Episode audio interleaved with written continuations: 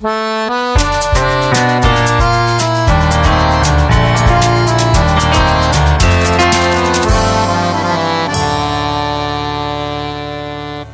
Bem-vindas e bem-vindos a mais um episódio do Transmissão Direitos Humanos, que é o nosso podcast para pensar em estratégias de luta e nutrir afetos, e é apresentado por mim, que sou a Luísa Luz, por mim, que sou a Raquel da Cruz Lima, e pela Suhaili, que não está aqui hoje. Se você está chegando agora, o Transmissão Direitos Humanos é um projeto de compartilhamento de ideias sobre direitos humanos que convida para reflexão sobre a prática ativista e sobre novas formas de atuação no campo. Em tempos tão difíceis, achamos que mais do que nunca a gente que trabalha trabalha com direitos humanos precisa tirar um tempo para pensar sobre o que a gente faz e também para estarmos próximos nos apoiarmos. A gente faz esse compartilhamento no nosso correio, que é o e-mail enviado mensalmente com várias dicas de materiais para pensar sobre direitos humanos e também aqui no podcast, onde a gente conversa com pessoas que fazem a prática em direitos humanos e tem experiências bacanas para compartilhar. Se você quiser saber mais sobre o nosso trabalho, também sobre como é possível ajudar na nossa sustentabilidade financeira, é só entrar no nosso site, que é o www www.transmissãodh.com.br. E o nosso bate-papo começa sempre abordando algum material que a gente abordou no nosso correio, que é um exercício de pensar junto e também difundir debates interessantes. E hoje, como o episódio está baseado na proposta de pensar sobre direitos humanos a partir de podcasts, sim, nós resolvemos começar essas reflexões por um episódio do Justice Matters, que é um programa de entrevistas ligado à Universidade de Harvard com defensores e professores de direitos humanos. Então a gente vai falar um pouquinho sobre o episódio 15,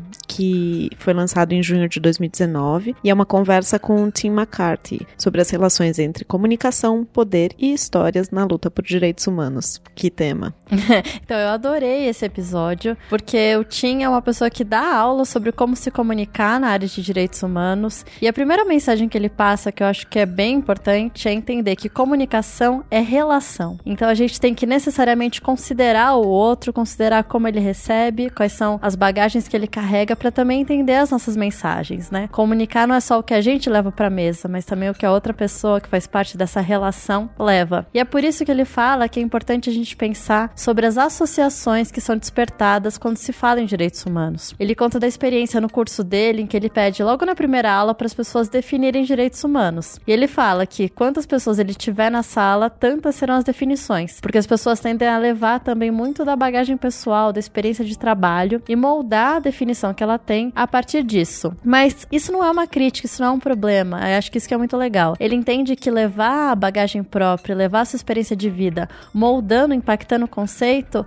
é bastante interessante, porque torna você mais instigante, mais real para essa outra pessoa que compõe a relação da comunicação. E, portanto, ser um pouco parcial e se assumir nisso pode ser positivo para uma comunicação mais efetiva. Isso é tão interessante, né? Um outro ponto ponto muito importante que, que esse podcast aborda, que o Tim aborda muito bem, é sobre como contar histórias parte sempre de, uma, de um pressuposto ético, de como você precisa olhar as histórias das pessoas, principalmente as pessoas em situação de vulnerabilidade, né? Comumente as pessoas que são abordadas por histórias e narrativas de direitos humanos, e partir de um, de um pressuposto ético nessa, nessa forma de lidar com as histórias delas. Então, algumas das coisas que devem ser consideradas, ter permissão para contar essa história, nunca praticar o mal, nunca é, com essa, essa forma de comunicação causar mal para uma dessas pessoas que estão sendo abordadas, honrar a história delas, realmente valorizar aquela narrativa e se colocar como parte dessa história, ou seja, se envolver também, se impactar diretamente nesse processo. É, eu achei muito bonito quando ele fala, né, sobre honrar as histórias, se colocar como parte, porque isso reforça algo que ele mesmo fala, que o contar tem a ver com ouvir. E a gente já comentou aqui no programa, quem costuma ouvir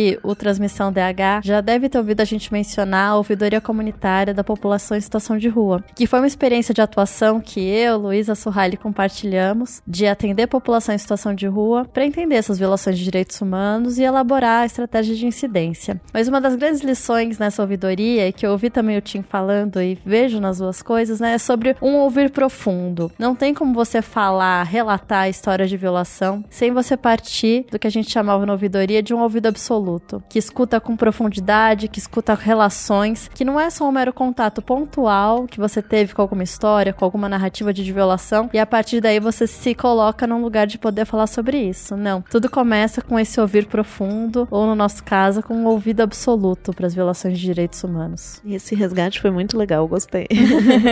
Bom, e né, imediatamente também quando a gente fala sobre ouvidoria, sobre ver as pessoas em situação de vulnerabilidade, não tem como não pensar sobre um grande tema do nosso momento, né, que eu acho que a gente vai explorar também na entrevista, que é um pouco o debate sobre lugar de fala, sobre a possibilidade de os defensores contarem as histórias de outras pessoas, falarem também em nome delas, ou quando é necessário que elas falem por si só e apenas elas, né? Como encontrar o equilíbrio, como saber qual é o momento de tomar a posição de liderança e qual é o momento de seguir quem são os verdadeiros protagonistas de cada uma dessas lutas por direitos. Tem um pressuposto que o Tim coloca pra gente nesse episódio que eu acho que é muito interessante, dialoga com a, a lógica geral como transmissão é, pretende produzir conteúdo e compartilhar ideias, que é a, a perspectiva de que as coisas são complexas. Nós somos complexos, as nossas relações são múltiplas e complexas e a gente precisa contemplar na nossa ação essa multiplicidade, entender exatamente o que ela significa passo a passo. Não existe uma fórmula mágica para nem para explicar o lugar que a gente ocupa, né? Então ele deixa e, isso é interessante para os debates políticos no Brasil, né, e no mundo também. Então, uma das coisas que ele explica é como a gente ocupa múltiplas posições, tanto em situações de violação quanto em situações de poder. A gente ocupa lugares de privilégio, a gente também ocupa lugares de fragilidade, de violação. E isso dá pra gente, em tese, a, possibilidade de que ao ocupar espaços de poder, ao ocupar espaços de privilégio, a gente consiga ter uma perspectiva mais empática e solidária por ter passado por experiências que também são de violação, sofrimento, enfim, o nome que a gente quiser dar. Mas, e claro que ele reconhece, isso é um ponto importante, que nem sempre isso acontece, mas ao pensar a comunicação sob esse aspecto, a comunicação em direitos humanos, essa complexidade, essa multiplicidade e esse exercício de se colocar enquanto pessoa que também sofre violações é importante e, e chacoalha aí as relações de poder. Eu gostei muito disso mesmo, Lu, porque eu acho importante a gente tentar romper com fórmulas mágicas. Isso é muito a nossa proposta aqui, entender essa multiplicidade de lugares e, não, e retirar o sujeito de um lugar único politicamente, né? Em diferentes lutas, em diferentes estratégias dessas lutas, eles podem ocupar lugares diferentes. Mas no nosso caso, que a gente tenta dialogar muito com quem está diretamente engajado na luta, a gente sabe que existem situações de extrema vulnerabilidade em que as pessoas que sofrem as violações serem chamadas a assumir fisicamente protagonismo, a darem a cara literalmente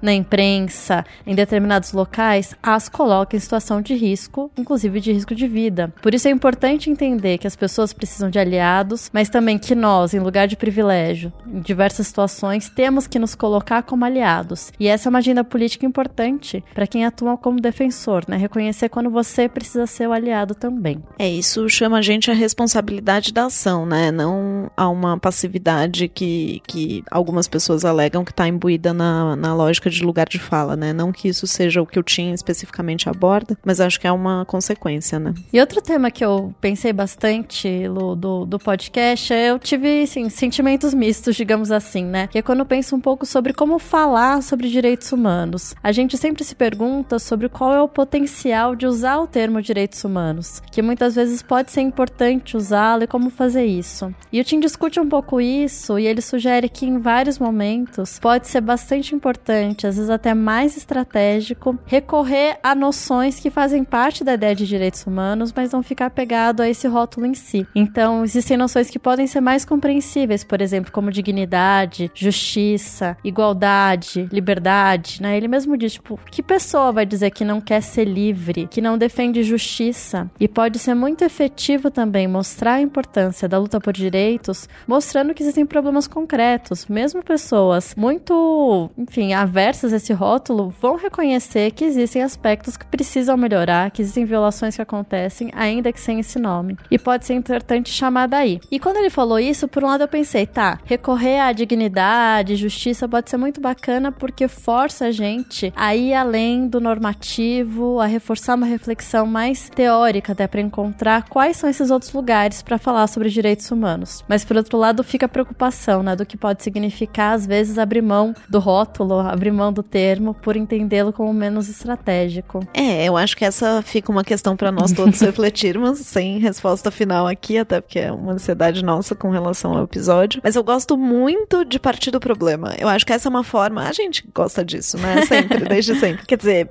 a gente. Direitos humanos não é algo etéreo, não é algo inalcançável. A gente está partindo de perspectivas de como solucionar problemas. E isso talvez seja realmente o, o ganchinho que, que deu uma chave boa para comunicação. Acho que, no mínimo, ele tem uma boa estratégia de abordagem, né? Talvez isso diminua as barreiras. Acho que a gente podia testar um pouco mais essa, essa forma de reenquadrar o debate. E tem uma coisa interessante que deriva disso também, que eu achei muito maravilhosa, é como ele diz que a gente precisa combinar nesse processo uma abordagem de otimismo, de aspiração à mudança, mas sem perder a perspectiva crítica, a perspectiva de é, verificar violações e desafios e olhá-los a partir do que consiste, é, do que os causa, né? E eu acho que essa relação entre otimismo, continuar lutando, verificar as possibilidades de novas transformações, mesmo sem perder o viés crítico, é um dos grandes motivadores do que a gente faz aqui. Então, assim, super alinhado. É, a esperança tá na luta, né? A própria Denise Carreira também falou bastante sobre isso quando ela participou aqui. E eu gosto muito de desse olhar de esperança, entendido também como um olhar para o futuro. E eu tinha cito alguns exemplos de lutas sociais, é,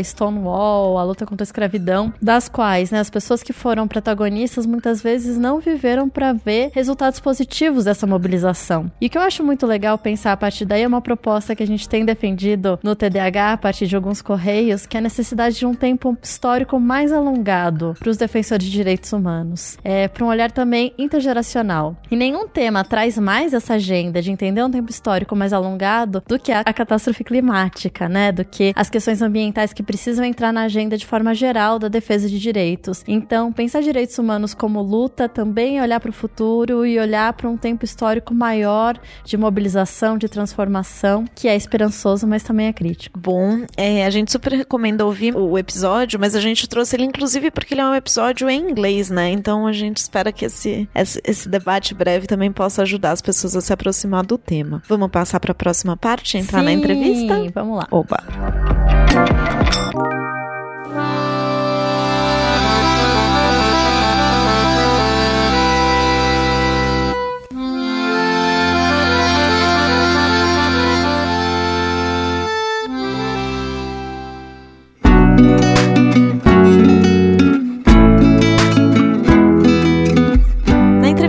Hoje nós vamos retomar esse tema da comunicação e direitos humanos, mas sob a perspectiva dos podcasts. Então, junto com a nossa convidada de hoje, nós queremos explorar a relação entre o formato ou meio de comunicação e o conteúdo, a mensagem, o público em que a gente quer focar com ele. Nós refletimos sobre isso desde o episódio que nós gravamos com a Andrea Dipp, que é jornalista da agência pública, no qual nós falamos sobre a importância de pensar o formato do trabalho jornalístico sempre em função do conteúdo e não de forma separada. Para isso, nós vamos conversar hoje com a Aline Hack, que é especialista em gênero e diversidade, criadora e apresentadora do projeto Olhares Podcast, que tem como objetivo buscar os pontos de vista sobre as mulheres e atribuir novos olhares, evidenciando lutas, participações sociais, ações afirmativas e conquistas. Aline, seja muito bem-vinda à transmissão. Obrigada pelo convite. Bem-vinda, Aline. Aline, a gente gosta de começar aqui na transmissão ouvindo um pouco sobre a trajetória profissional das pessoas que são nossas convidadas e convidados. Você pode contar pra gente um pouco como que você decidiu criar Olhares e como isso relaciona com a sua trajetória como advogada e também como feminista? A minha trajetória na criação do Olhares, ela, ela partiu de, de um olhar meu, né? Um olhar dentro de uma perspectiva de direito, né? Na época eu estava trabalhando na Comissão da Mulher Advogada da OAB e posteriormente essa comissão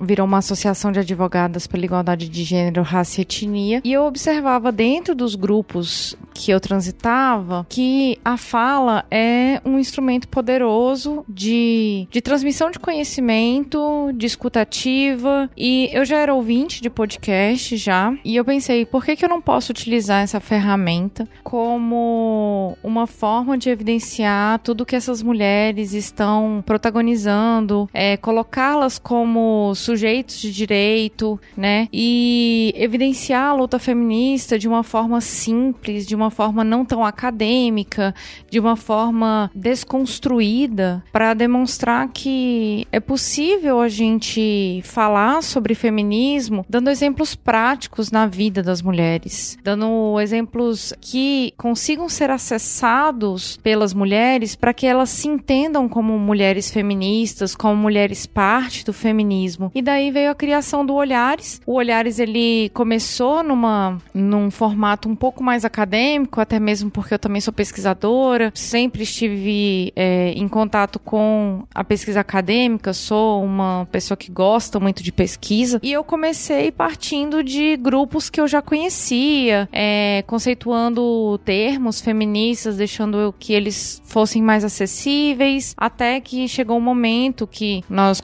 contextualizamos o feminismo como um movimento social e também como um braço dos direitos humanos. A partir desse lugar, a gente se sentiu confortável de é, começar a discutir como as mulheres estavam utilizando essas ferramentas, essa linguagem, esse estudo acadêmico e esses espaços de fala para conseguir que as mulheres fossem ouvidas, para que elas alcançassem mais direitos, para que políticas públicas fossem criadas. E o Olhares ele tem sido assim. Ele tem sido uma construção didática que tem como objetivo transversalizar a fala e a pesquisa acadêmica sobre mulheres e ao mesmo tempo colocá-las no espaço de fala. A gente chama mulheres que estão em contato com lutas feministas ou que estão em situações que nós precisamos debater, né? Que não necessariamente é um movimento de um grupo é, ou de uma ONG, mas são mulheres como, como eu, como você, como a minha mãe, como a minha melhor amiga, a minha colega de trabalho. E a gente convida essas mulheres para que,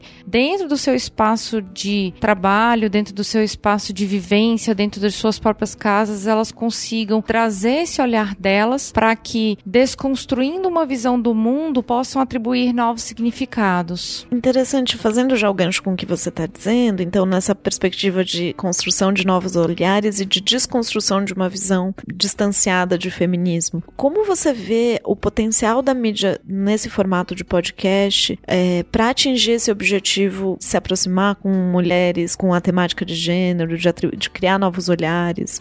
Eu acho que é uma forma da gente colocar essas mulheres como protagonistas de histórias colocá-las como protagonismo de algo que é real, né? Quando nós falamos sobre feminismo, quando nós falamos sobre direitos humanos, vocês sabem melhor do que eu, né? Aqui no Transição de Direitos Humanos a gente tem esse contato, né? De, de deixar acessível. Vocês sabem que contextualizar os direitos humanos e tornar isso parte da vida das pessoas é trazê-las para o problema. É trazê-las para o problema, é trazê-las para a solução, né? É trazer de fato uma apropriação dos termos.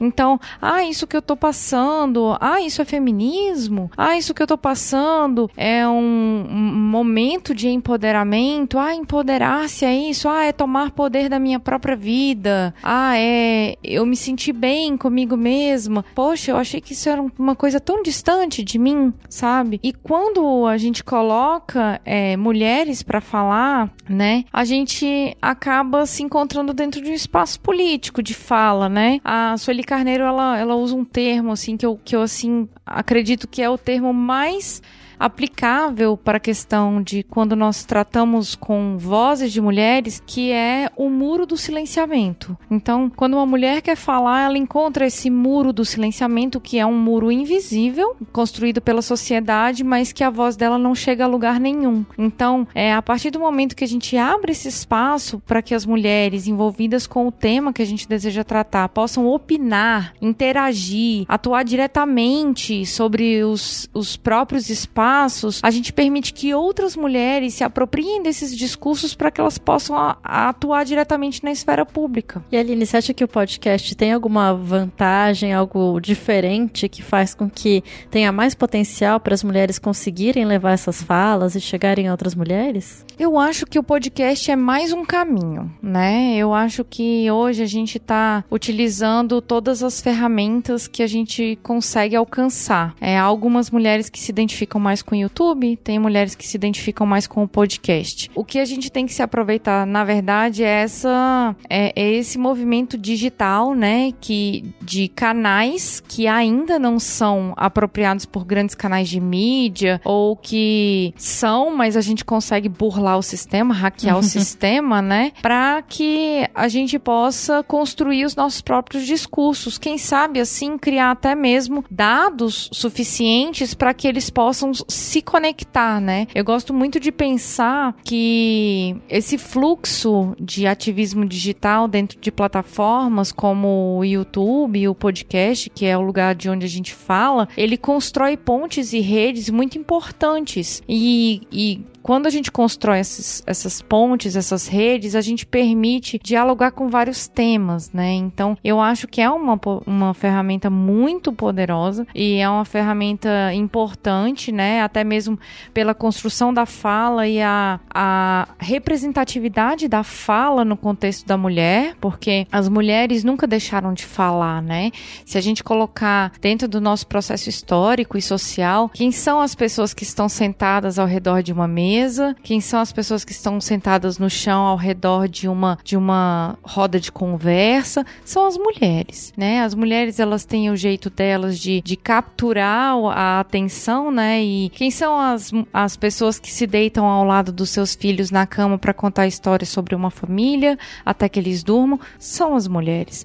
Então as mulheres elas já têm a voz. O problema é que essa voz não sai. Então é, eu acho que o podcast pode ser o primeiro caminho para se pensar sobre isso. Mas nessa linha mesmo, Aline, você acha que uma vez que se tenta né, o podcast como, como esse caminho para voz sair e alcançar mais gente, é mais difícil para as mulheres produzirem o conteúdo, não só o produzir, mas ter visibilidade, que esse conteúdo consiga chegar e ter destaque, se tornar um conteúdo sustentável financeiramente? É mais fácil, mas não é, né? A gente tem que pensar numa série de camadas, né? Vamos descascar essa cebola e pensar nessas camadas. É, nós, nós precisamos pensar primeiro naqueles dados que falam quantas pessoas têm acesso à internet hoje. E o podcast é distribuído pela internet. Quantas dessas pessoas são pessoas em classe social mais baixa? Quantas dessas pessoas são mulheres, né?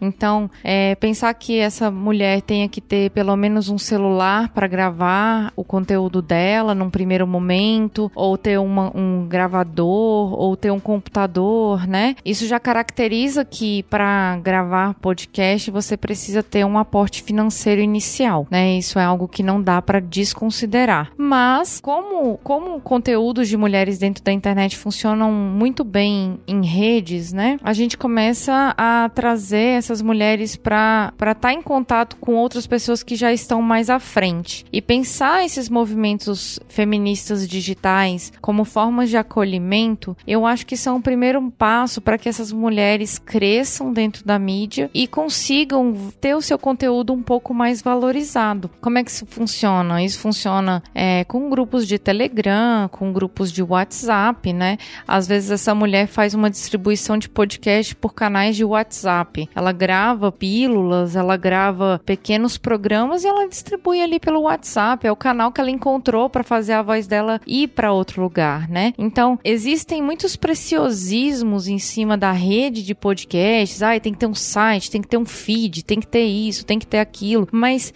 se a gente pensar no movimento feminista dentro das redes de podcast como uma forma de valorização das vozes e criação de redes, um canal de WhatsApp seria uma oportunidade.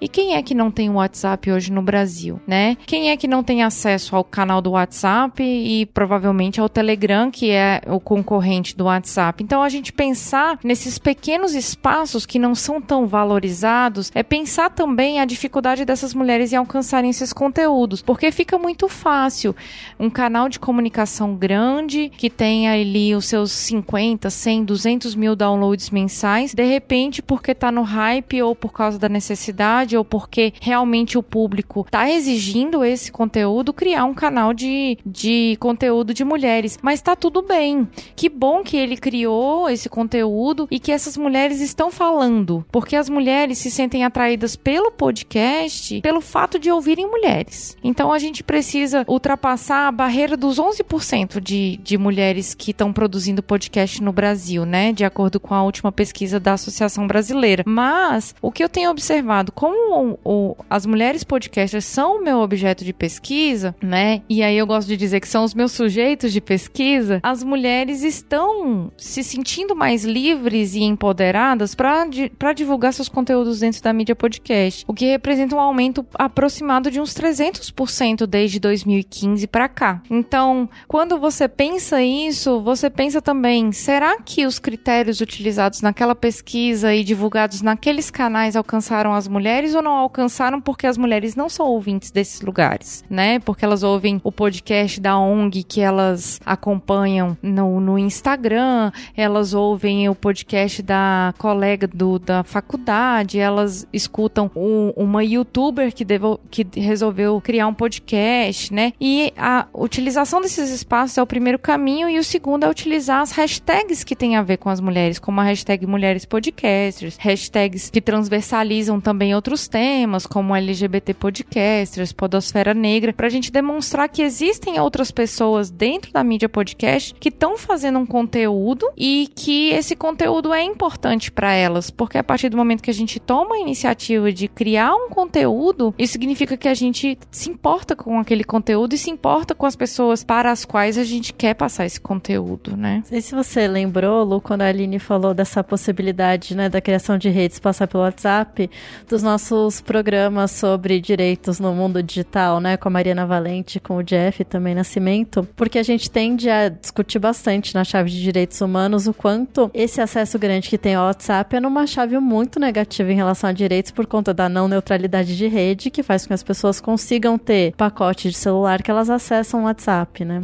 Enfim, gastando pouco e acabam ficando muito fechada, né, nesse acesso à informação só de Facebook e WhatsApp. E pensar como pode ser possível talvez subverter um pouco isso, né? Tipo pílulas de podcast em grupos de WhatsApp é genial. E subverter a lógica também de produção de podcast é algo mais elitista, algo que exige um aporte inicial, que foi uma coisa ótima que a Aline Sim. falou. Eu lembro de ter lido sobre uma pesquisa, um, um antropólogo que estava fazendo uma etnografia muito centrada em WhatsApp numa cidade minúscula, de baixíssima renda, na Bahia, mas que a comunicação é muito baseada no WhatsApp por esses mecanismos, né, de financeiros, de como funciona a distribuição e acesso à internet no Brasil. Hum.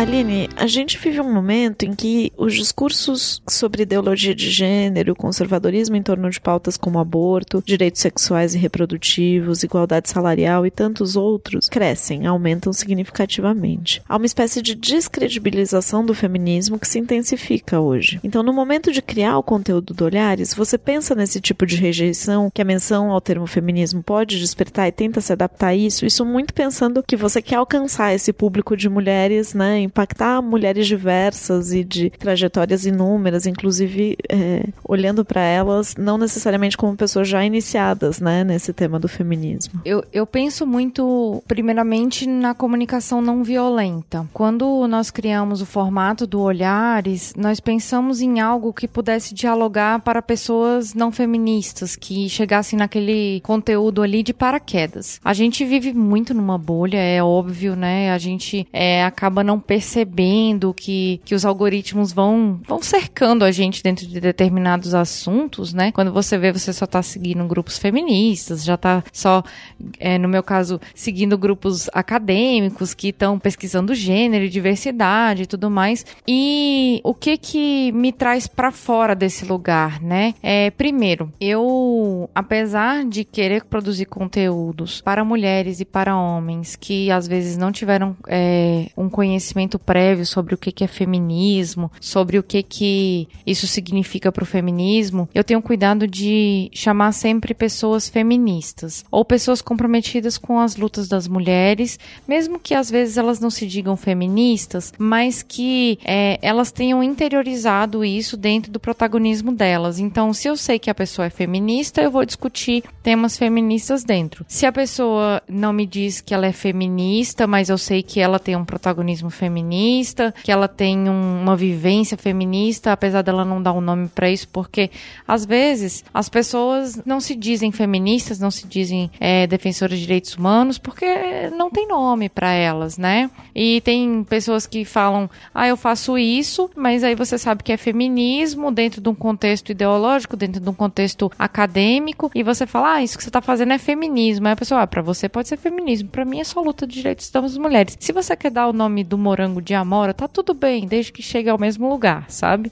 Então, eu faço esse recorte, mas é claro, é, pensando o conteúdo como se a pessoa nunca tivesse, é, a pessoa que está ouvindo nunca tivesse tido contato com aquele conteúdo antes, né? Então, eu preciso explicar didaticamente para a pessoa que está chegando no Olhares a primeira vez, para que ela entenda por que, que eu estou querendo falar sobre aquele assunto. E aí, como eu faço hoje? Eu crio uma, uma narrativa, né? Um roteiro de narrativa que vai do mais amplo para o mais recortado. Então, se eu vou falar, por exemplo, sobre mulheres trans, eu vou respeitar o espaço de fala, vou chamar mulheres trans para conversar e, e eu vou pedir para elas explicarem o que, que é ser uma mulher trans um, qual é a, a, necessidade da gente discutir sobre esse assunto e tudo mais, para depois a gente começar a recortar algum tema especificamente que a gente queira tratar no episódio. Na sua fala, eu imediatamente lembrei de uma de um programa que é o Maria Vai com as Outras, né? Que a gente gosta bastante, a Suhaili também gosta. Ah, eu adoro. E não sei se você acompanhou a segunda temporada que foi sobre corpo. Uhum. E eu queria saber a sua opinião, já que você mencionou essa questão da representatividade das convidadas, que nessa segunda temporada, por ser sobre corpo, em alguns programas a apresentadora Branca Viana pedia para as pessoas se descreverem e tentava criar narrativas de imagens. É, você acha que isso é um recurso interessante, que deveria ser mais usado? Você vê de forma positiva ou negativa? Tentar construir mesmo, né, por meio da voz, imagens de quem são essas pessoas nos programas. Eu acho que é uma forma positiva, sim, mas ela tem que ser sempre contextualizada, né? Então, se, por exemplo, a gente falou num episódio sobre viagens e uma das convidadas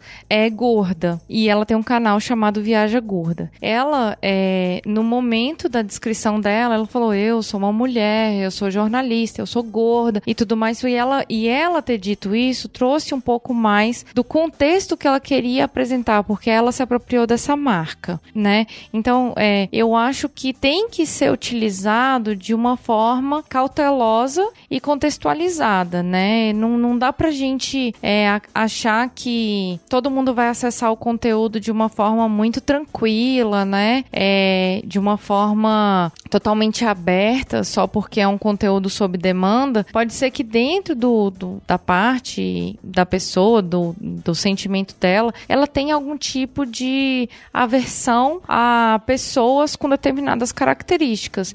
Isso pode prejudicar para aquela pessoa, sim, mas se entrar dentro de uma contextualização de direitos humanos, né? Eu acho que de direitos humanos ou do conteúdo de mulheres ou enfim, N outros, outros assuntos, eu acho super importante. Eu achei que é, a forma como a Branca Viana abordou no Maria Vai com as Outras foi brilhante. Porque se ela estava querendo falar sobre corpo e, e, sobre as necessidades das mulheres é, em decorrência de suas características corporais, a gente nessa hora a gente tem que colocar essas características à mostra. E, e eu acho que num segundo momento isso traz mais acessibilidade, né? Que é, o podcast ele é um conteúdo acessado por pessoas que, que acessam conteúdo pelos ouvidos. Então ele pode ser acessado por pessoas que não têm é, visão, pessoas cegas, né? Então você também traz um pouco mais de acessibilidade a algumas situações para essas pessoas. É, eu, assim, é uma, é uma forma da gente pensar esse conteúdo também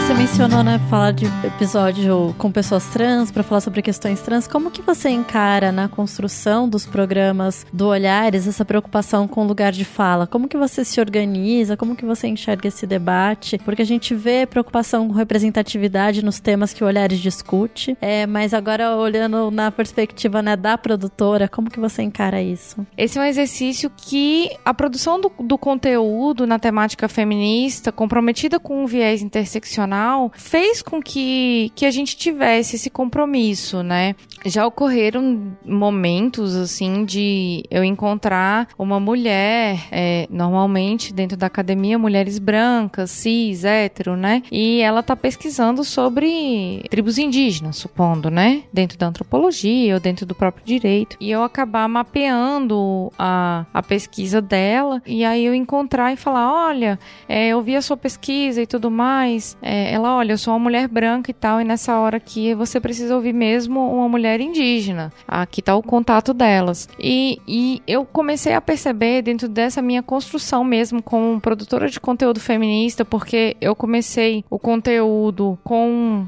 uma visão sobre o feminismo e aí eu coloco todos os, os, meus todas as minhas dificuldades aqui de pensar num conteúdo interdisciplinar, mas ter muita dificuldade em acessar essa interdisciplinariedade, até mesmo por eu ser uma mulher branca. Só que chega um momento que você não não se sente mais confortável para falar sobre determinados temas. Primeiro porque você não sabe tudo e segundo porque é, você realmente precisa que as mulheres falem do que, que elas estão estão sentindo porque você não consegue acessar essa realidade. Então, permitir que as mulheres falem a partir das suas próprias perspectivas, e aí eu entro tanto em perspectivas de pesquisa como perspectivas de vivência, né? É, permite a ampliação dessas vozes. Então, eu cheguei num momento de falar assim: ah, eu tô querendo trazer visibilidade para as mulheres. Só que quais mulheres? Porque se eu tô produzindo um conteúdo feminista que só eu tô falando, eu não tô querendo trazer visibilidade para as mulheres, eu tô querendo trazer visibilidade para mim.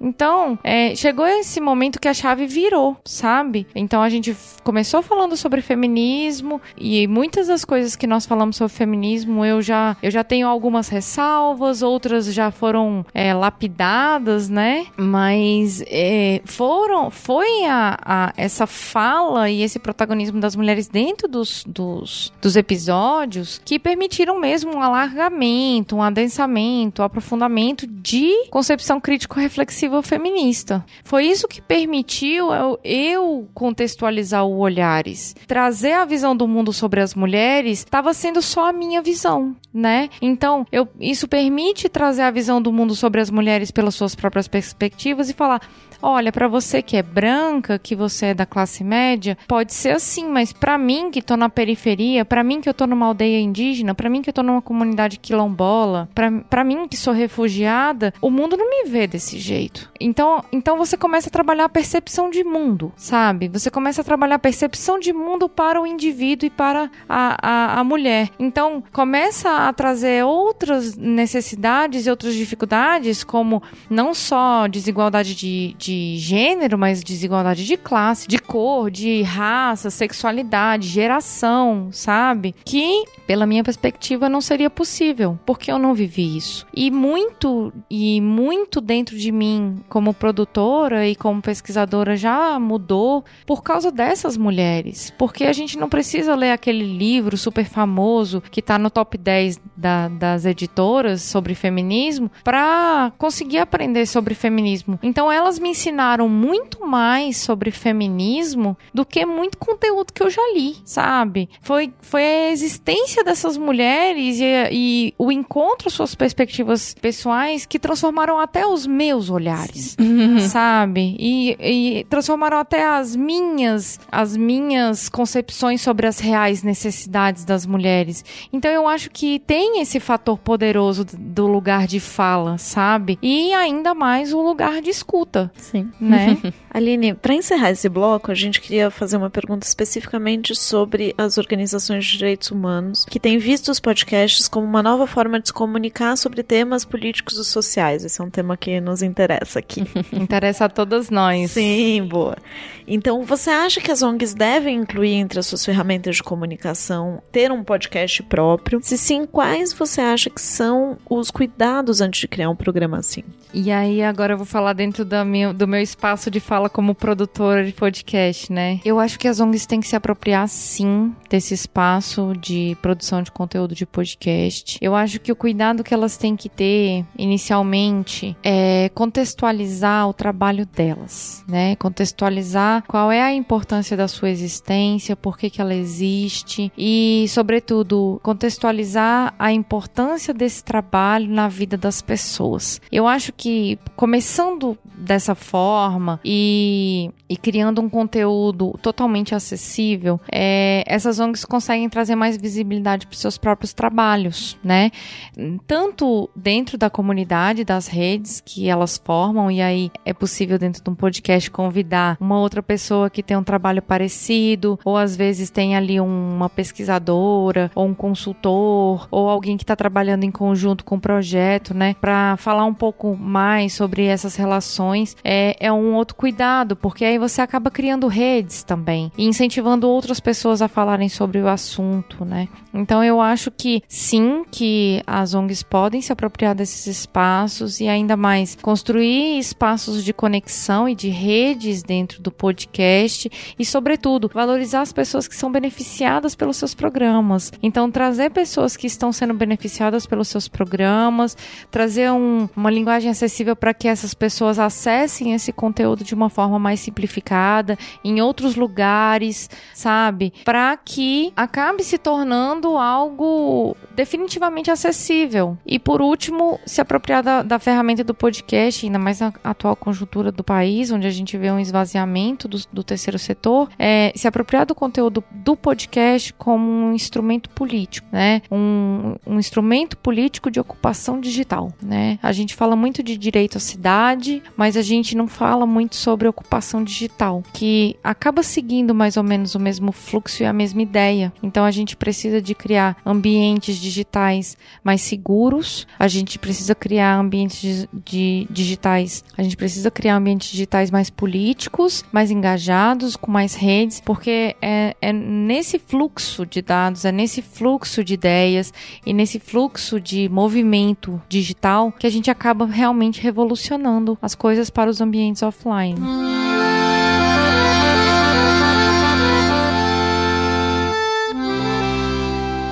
Aí agora acho que a gente pode passar para as perguntas que a gente costuma fazer para todos os nossos convidados e convidadas, é até para ajudar a dar continuidade nessas nossas reflexões. E a primeira, Aline, você até deixou o gancho falando desse momento difícil que vive o país, né? E mais do que nunca tem discursos muito violentos, contrário a direitos humanos, contrários a feminismo. E você, né, se localizando no mundo digital, a gente imagina que também deve receber comentários diversos, nem sempre alinhados com a visão do Olhares. Como lidar com esse relacionamento relacionamento com ouvintes no mundo digital e promover uma comunicação construtiva que promova uma visão positiva de direitos humanos e do feminismo, mesmo nesses momentos de ataques mais violentos, de desconfiança. Eu, eu gosto de dizer, Raquel, que, que o lema da minha vida é eu não concordo, mas entendo. Eu acho que é, é bem isso, né? Viver nesse mundo e estar tá proposta a dialogar com as pessoas que não são do mesmo entendimento crítico político que você, é internalizar o eu não concordo com a sua opinião, mas eu entendo. Por que que eu tô falando isso? Porque eu acho que é o primeiro momento, é um primeiro momento para você entender qual é o espaço que essa pessoa tá para que ela pense dessa forma, né? Quando você você promove isso, e algumas pessoas chamam isso de empatia, mas eu gosto de chamar de alteridade, a gente começa a entender e fazer percepções de pensamento a respeito da pessoa. Felizmente, os comentários que chegam a mim são comentários ainda bem, bem suaves comparados com outras amigas minhas e colegas dentro da, da militância de direitos humanos, especificamente na área de, direito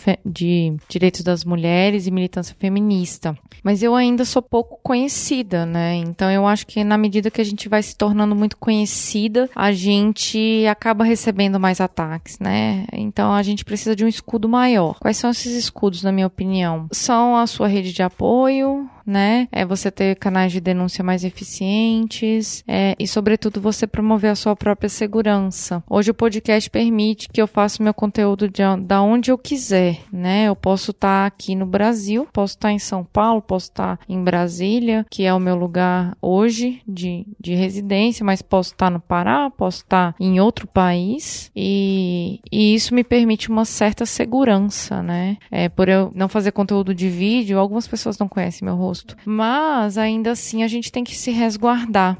E eu também tomo muito cuidado nos conteúdos que eu vou divulgar, mas no sentido de trazer mais acolhimento e menos embate, sabe? Eu quero que pessoas, é, eu quero criar adesões, eu quero que as pessoas se engajem com os conteúdos, eu quero, eu quero criar comunidades críticas. E criar comunidades críticas importa em você também receber críticas né? Então, você saber lidar com as críticas, você pensar numa comunicação não violenta, numa forma de poder responder isso de uma forma tranquila. Mas isso é o meu perfil, né? É, eu acho que é o primeiro passo para uma mudança mesmo, sabe? Eu acho que é bem isso. Pensando um pouco nisso, a gente sabe que existe realmente um cenário de descrédito do trabalho geral com direitos humanos. Não é diferente com o tema do feminismo, como a gente já falou. Então, seja pelo senso comum ou pela própria dificuldade de quem a gente sofre muitos ataques e a gente precisa, retomando um pouco aqui o, o episódio de Justice Matters, né? Buscar aspirações e, e procurar um certo otimismo para continuar nessa luta. Para você, o que, que te estimula a continuar com esperança e continuar esse trabalho? Uma coisa que me, me motiva muito dentro desse trabalho é a hashtag Mulheres Podcasters, que hoje é o meu objeto de pesquisa, né? Dentro desse contexto de mudança política, a gente nunca precisou de tanta informação para refletir a importância da transformação transformação social e da valorização das mulheres dentro dos espaços de luta. E se apropriar de uma hashtag que acabou se tornando um movimento social feminista dentro dos podcasts acaba me trazendo um pouco mais de conforto e segurança, porque eu sei que é uma comunidade que está crescendo, né? Então, é, é uma forma da gente se reunir com as nossas, né? Porque nós sabemos que dentro dessa comunidade as mulheres estão pelas mulheres. Então, seja para engajar um conteúdo, seja para trazer uma denúncia, seja para trazer um engajamento mais forte, né, uma sensibilização sobre algum tema. É, eu acho que é nisso que eu me apoio. E offline, claro, aos grupos, né? E as organizações que trabalham com a proteção de direitos humanos são essenciais. Então, você também ter a quem recorrer numa situação de vulnerabilidade é muito importante. E as pessoas que estão mais perto da gente, né? Às vezes aquela a gente desconsidera muito a nossa amiga, a nossa colega de faculdade, de trabalho, minha irmã, minha mãe, minha tia, minha vizinha, possa ser considerado um grupo de apoio. E são esses grupos de apoio que mais é, precisam ser valorizados, porque são eles eles que realmente tiram as mulheres de situação de violência. Maravilhoso. Aline, você chegou a escrever, né, que a sua experiência no Olhares e se declarar ativista na internet trouxe para você uma carga emocional muito grande. E você falou da preocupação com segurança, já de rede de apoio, mas a gente queria ouvir diretamente o que você faz para se cuidar pessoalmente, para se preservar, para lidar com a carga emocional, para lidar com tudo isso que você enfrenta por ter esse trabalho de ativismo na internet, de discussão do feminismo, de mulher podcaster. Ah, ah, esse cuidado é eu acho que é a frase de você não precisa abraçar o mundo. Então, eu acho que esse é o principal cuidado que hoje eu tenho, assim, reconhecer as minhas próprias dificuldades, né? É realmente trabalhar com mulheres e trabalhar com mulheres dentro do espaço da internet exige muito da gente, porque é, a gente lida com uma cobrança digital muito forte, né? Porque você cria uma comunidade, então essa comunidade está esperando um posicionamento, está esperando que você produz um conteúdo naquela seara, tá esperando que você faça acontecer, que você dê argumentos que as pessoas às vezes não têm, estão só esperando, né? Elas estão carentes lá esperando com os, com os braços abertos, falando, por favor, me ajuda a discutir isso no almoço da minha família. Só que isso não é possível, gente, igual eu falei a respeito da criação do Olhares, né? Eu não sou a feminista perfeita, eu não sou a feminista que sabe tudo, e se colocar nesse lugar, eu acho que é o primeiro passo espaço pra gente se cuidar, sabe? A gente não precisa falar sobre tudo. Inclusive, é uma dica que eu dou. Respeitem as pessoas que trabalham com direitos humanos nesse sentido. Não esperem as decisões das pessoas de falar sobre alguma coisa, porque às vezes ela tá tão impactada quanto você sobre aquela notícia, né? Aconteceu uma coisa inédita no ano passado. Pela primeira vez na minha vida, eu fui internada porque a minha imunidade baixou durante as eleições. Então eu fiquei tão afetada emocionalmente que eu acabei tendo que parar num hospital. E aí foi um momento que o médico falou: Aline, você não precisa ser uma super heroína, você já é dentro das suas possibilidades. Então segura a tua onda. E aí eu acho que a partir daquele momento eu segurei a minha onda e faço as coisas dentro das minhas possibilidades e dentro daquilo que eu consigo realmente apresentar como algo verdadeiro, que reflete o meu trabalho, é, com a responsabilidade que essa posição me exige.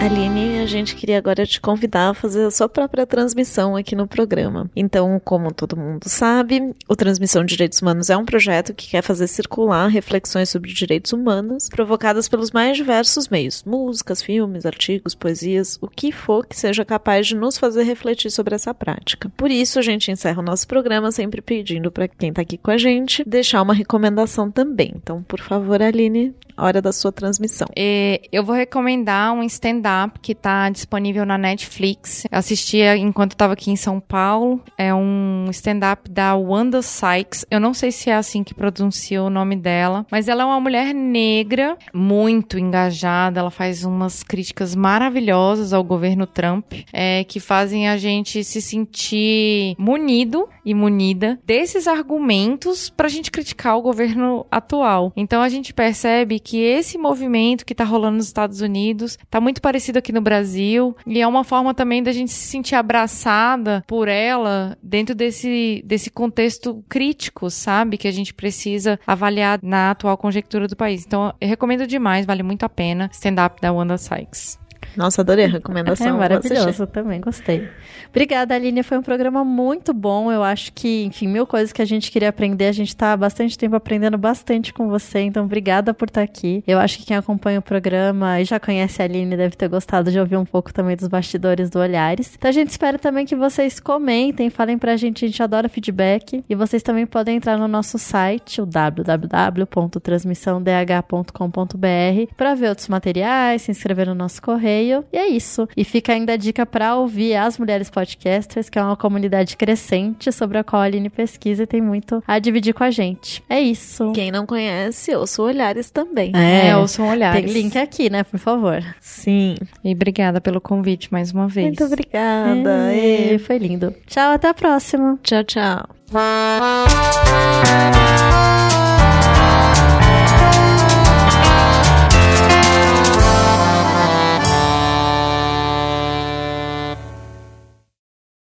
Esse podcast foi editado por Nativa Multimídia, dando alma ao seu podcast.